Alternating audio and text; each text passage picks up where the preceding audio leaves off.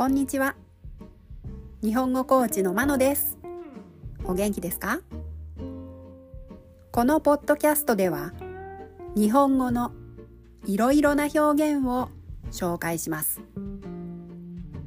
このような表現を知っていると相手が言っていることがもっとわかるようになりあなたが言いたいことがもっと言えるようになります。今週は敬語を紹介します。今日は会うの敬語。お会いになる。です。お会いになるは自分以外の人が会う場合に使います。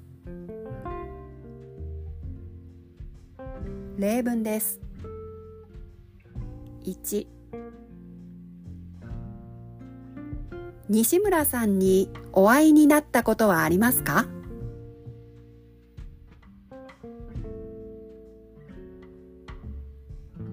？2西村さんに一度お会いになってみてはいかがですか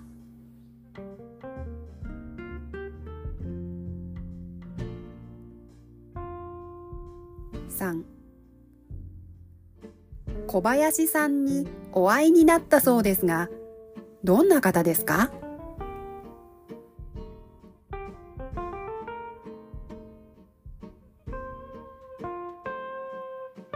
？4先方が社長にお会いになりたいとのことです。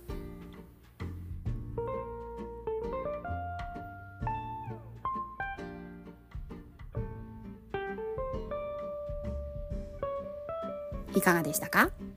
次回も敬語を紹介します。では今日はこの辺で。さようなら。